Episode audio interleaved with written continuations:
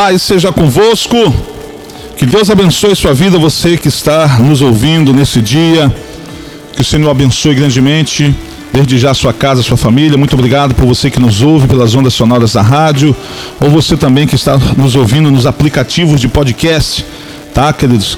Muito obrigado, que Deus abençoe sua vida. Eu gostaria de meditar com você numa palavra, queridos, que se encontra no Evangelho de Marcos, capítulo 5.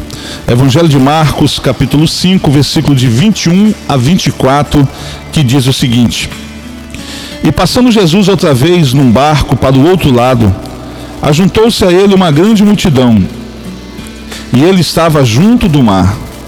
E eis que chegou um dos principais da sinagoga, por nome Jairo, e vendo-o, prostrou-se aos seus pés, e rogava-lhe muito, dizendo: minha filha está terrivelmente doente. Rogo-te que venhas e lhe impõe as mãos para que sare e viva. E foi com ele e seguia-o uma grande multidão que o apertava. Amém?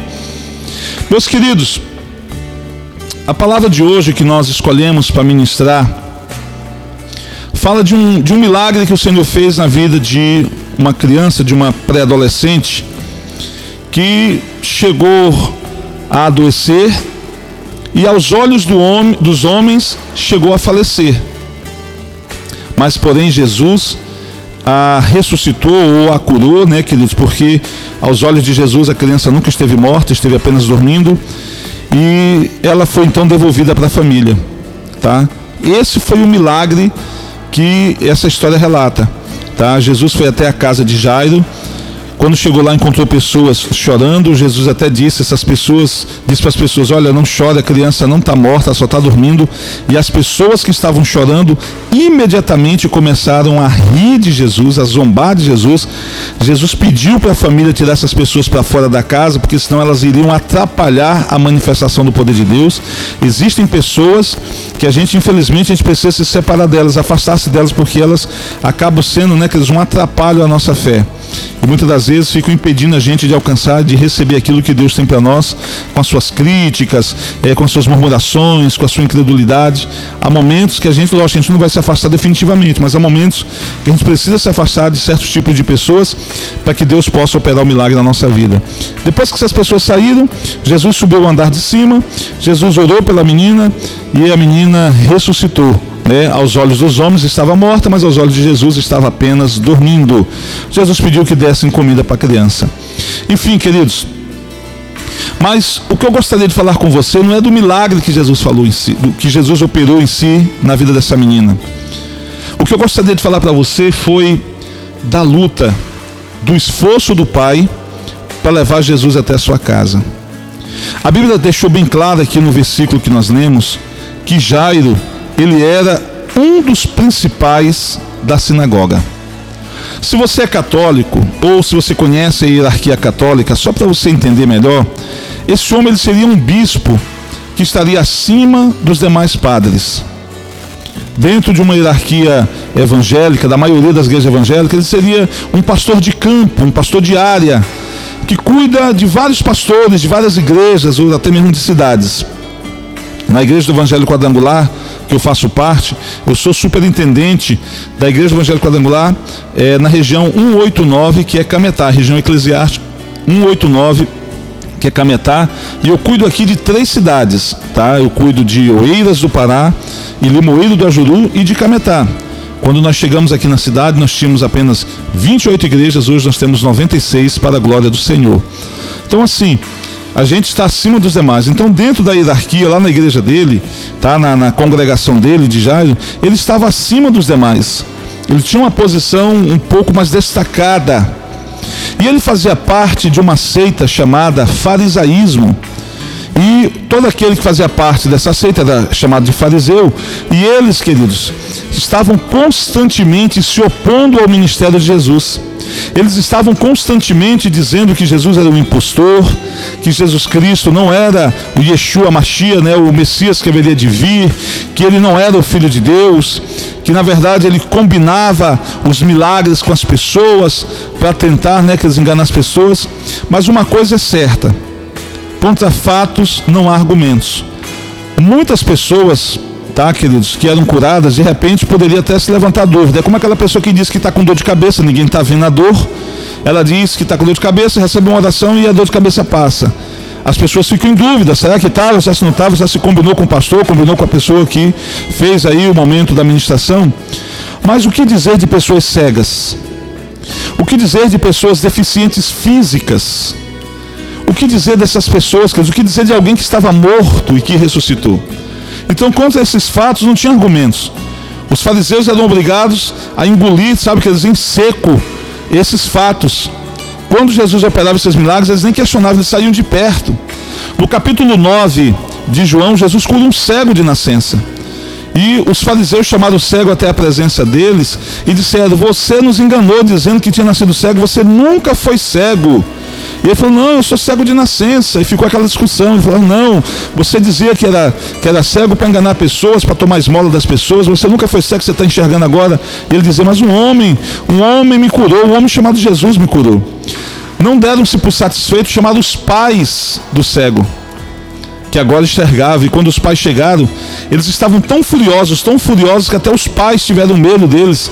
E quando eles perguntaram, vem cá, como é que vocês disseram que esse, que esse rapaz ele era cego e agora ele está enxergando? Vocês mentiram também?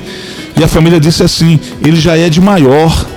Ele responde por ele mesmo. Até a família se ausentou, se afastou por conta da ira, da raiva, queridos, que cada milagre que Jesus operava gerava um milagre, uma ira na vida desses homens que pertenciam a esta seita. Mas agora, Jairo tem uma filha doente. Esgotou-se os recursos médicos. Esgotou-se, queridos, o que eles podiam fazer pela forma como acreditavam. E a menina só piorava e caminhava para a morte. E agora o que fazer? A única filha dele. Esse homem foi obrigado, sabe, queridos, a reconhecer que o único que poderia fazer alguma coisa pela sua filha era Jesus Cristo.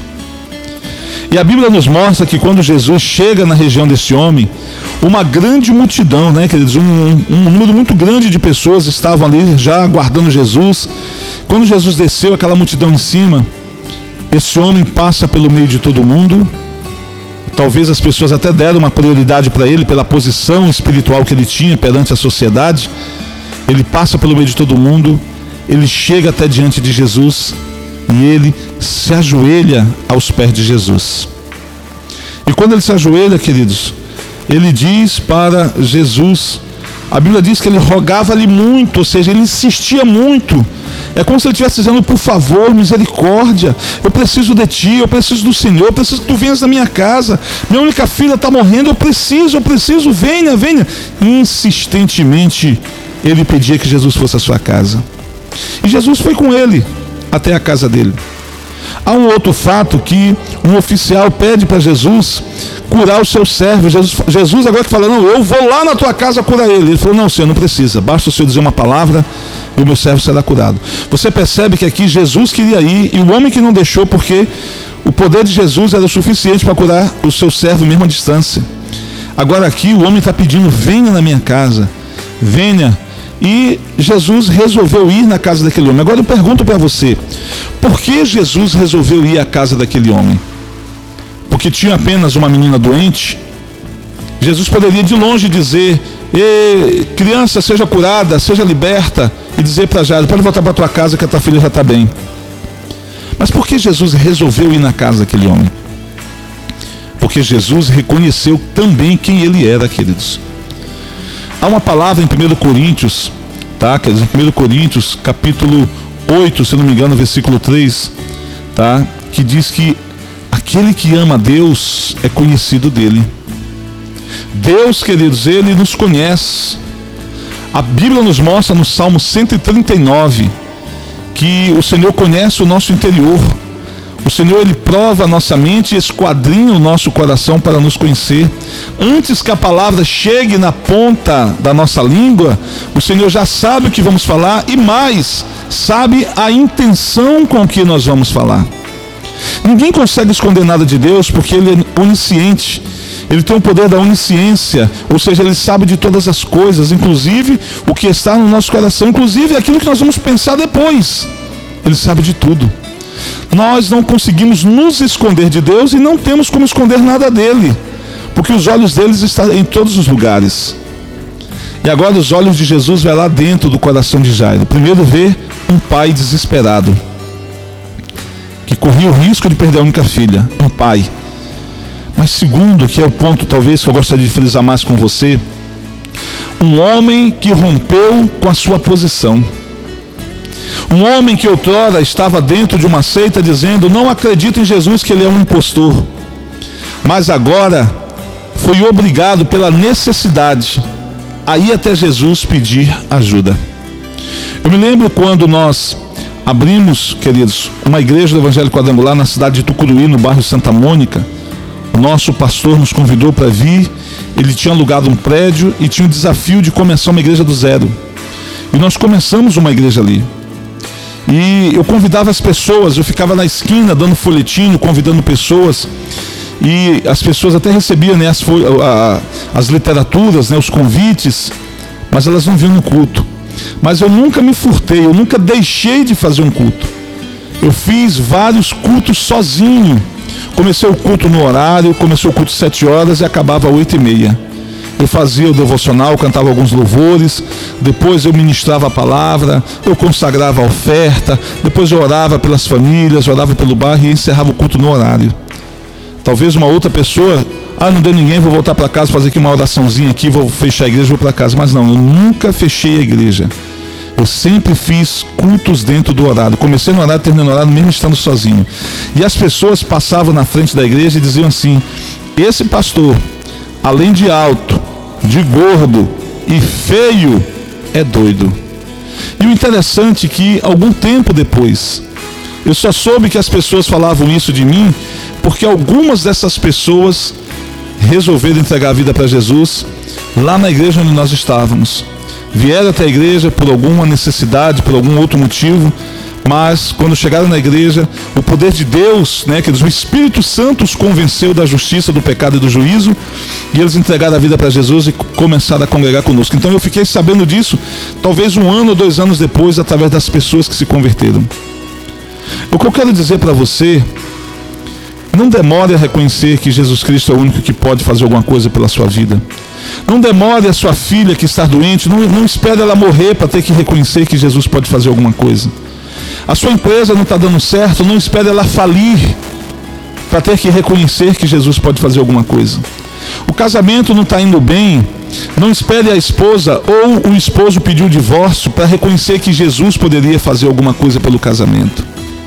Sabe, queridos, tem muitas pessoas que por conta do prazer do pecado, tem muitas pessoas que pela vida que vive, sabe, a vida que está vivendo, colocando Deus do lado de fora, lembrando-se de Deus apenas nos momentos difíceis, mas deixando Deus do lado de fora nos melhores momentos de suas vidas, muitas dessas pessoas só vão se voltar para Deus quando a situação tiver muito difícil.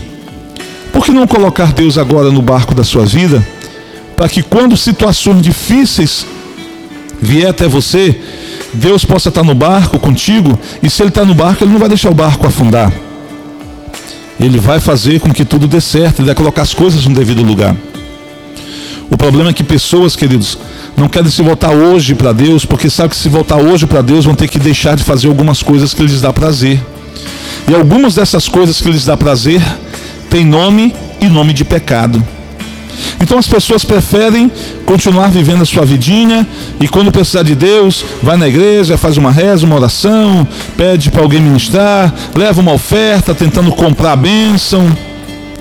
Não é essa a vida que Deus quer para mim e para você. Deus ele quer ser Senhor da nossa vida, para que depois ele possa ser o Salvador da nossa alma. Jairo, que Deus pagou um preço. Jesus viu o preço que ele pagou. Ele rompeu ele largou a pedra e veio para a rocha chamada Jesus Cristo. Largou a pedra da religião e veio para a rocha chamada Jesus Cristo. E é isso que talvez esteja faltando para muitos. Muitos estão presos à religião. Quando eu digo religião, não estou dizendo igreja católica, eu estou dizendo igreja católica, igreja evangélica e outros tipos de igreja. Porque, queridos, quando a pessoa se apega à religião e não a Deus, não importa a igreja que ela congrega, ela vai para o mesmo buraco. ela caminha para o mesmo destino ruim. Nós temos que estar firmados em Deus e na Sua palavra. Nós temos que nos firmar, queridos, naquilo que a palavra de Deus diz. Não é o que eu acho, não é o que eu penso, mas é o que a palavra de Deus diz. O próprio Jesus disse que passará tudo, menos a sua palavra, a sua palavra cumprirá. Sabe, queridos, tudo para o quanto ela foi designada. Há um versículo que diz que a palavra de Deus ela não voltará vazia. Toda palavra que saiu da boca de Deus não voltará vazia, ela cumprirá o propósito, o fim para o qual ela foi designada. Então, queridos, não adianta você querer viver e lutar contra a palavra de Deus. Nós viemos de Deus e nós devemos voltar para Ele. Eu e você temos uma dívida com Deus, que é a nossa vida. Só estamos vivos hoje porque Ele nos permite. Porque se Ele resolver tirar a nossa vida, você vai recorrer a quem? Aos ministros do STF, ao juiz da cidade, ao delegado? Quem vai poder que eles questionar o poder de Deus ou a vontade de Deus? Quando eu descobri que eu tinha uma dívida com Deus cada dia da minha vida, eu tratei logo de pagar essa dívida. Como? Entregando a minha vida para Jesus, fazendo dele o Senhor da minha vida, para que ele pudesse então controlar os meus passos. Eu gosto muito de um texto da Bíblia que está em Romanos 8,14, tá, queridos? Que diz que aquele que é guiado pelo Espírito Santo de Deus é filho de Deus. Quando o homem nasce de novo, recebe Jesus como Senhor e Salvador, Deus coloca o Espírito Santo dentro desse homem para que possa guiá-lo por dentro, né, que diz a sua vontade. Meu amado, eu quero dizer algo para você que está nos ouvindo nesse dia. Não espere as coisas darem errado para você se voltar até Deus. Jairo foi até Jesus. Jairo ele rompeu, ele não estava nem aí para que eu ia falar dele. As pessoas talvez estivessem dizendo, mas não é Jairo que está ali, ele é o principal da sinagoga. Não era ele que dizia que Jesus era um impostor, agora ele está lá de joelho, pedindo, chorando para Jesus ir na casa dele. Que, que aconteceu? Ele não estava nem aí para a opinião das pessoas. Tem muita gente que não se aproxima de Deus ou de Jesus e sabe que é o certo a fazer, com medo do que os amigos, entre aspas, amigos, entre aspas, vão falar. Eu vou dizer uma coisa para você: amigo nenhum te coloca no céu. Pastor nenhum te coloca no céu, padre nenhum te coloca no céu, esposa, o esposo, pai, filho, ninguém te coloca no céu. O único que pode te colocar no céu é Jesus. Ninguém te coloca no céu. A gente pode no máximo apontar o caminho. Dizer para você, siga pelo caminho de Jesus que tudo vai dar certo. Mas te colocar no céu não pode. Eu sou pastor e não coloco minha esposa nem meus filhos no céu. Eu só posso ensiná-los cami o caminho que leva eles ao céu. Então Jesus viu o preço que Jairo pagou. E Jesus foi até a casa dele e operou um milagre. Se hoje você estiver disposto a pagar esse preço, a romper com tudo aquilo que te impede de ter uma experiência pessoal íntima com Deus, se você estiver disposto, queridos, a romper com a religião e se encontrar com Deus, pode ter certeza, o milagre vai acontecer na sua vida. Eu não sei do que você precisa, eu não sei do que você necessita, mas uma coisa eu sei: o Deus que eu sirvo, que tem um filho chamado Jesus Cristo, pode mudar a tua história e mudar a tua vida. Você pode, a partir de hoje, se você crer, começar a viver os melhores dias da sua vida. Para isso, você precisa pagar o preço. Você precisa, querido, se desvencilhar daquilo que te prende, daquilo que te segura, daquilo que te impede de ir até Deus. Pode ser o vício, sabe, queridos? Pode ser o sexo ilícito, pode ser a mentira, pode ser as festas, as farras, as orgias. Quantas pessoas, infelizmente, vão se desviar agora do Natal até o Réveillon, queridos? Por conta de festas, por conta dos desejos da sua própria carne. Nós temos, queridos, é que satisfazer, queridos, é o nosso espírito, alimentar o nosso espírito para que ele possa estar forte e nos dar forças, queridos, para vencer a nossa carne. Eu quero deixar essa palavra para você. Se você estiver disposto a pagar esse preço, Deus está disposto a fazer o um milagre na sua vida. Não fique preso, sabe, que a religião, ah, eu nasci nessa, vou morrer nessa. Não, eu estou te convidando para você vir até Deus, conhecer Deus através da palavra. Se você fizer isso, você vai começar a experimentar milagres na sua vida. Amém?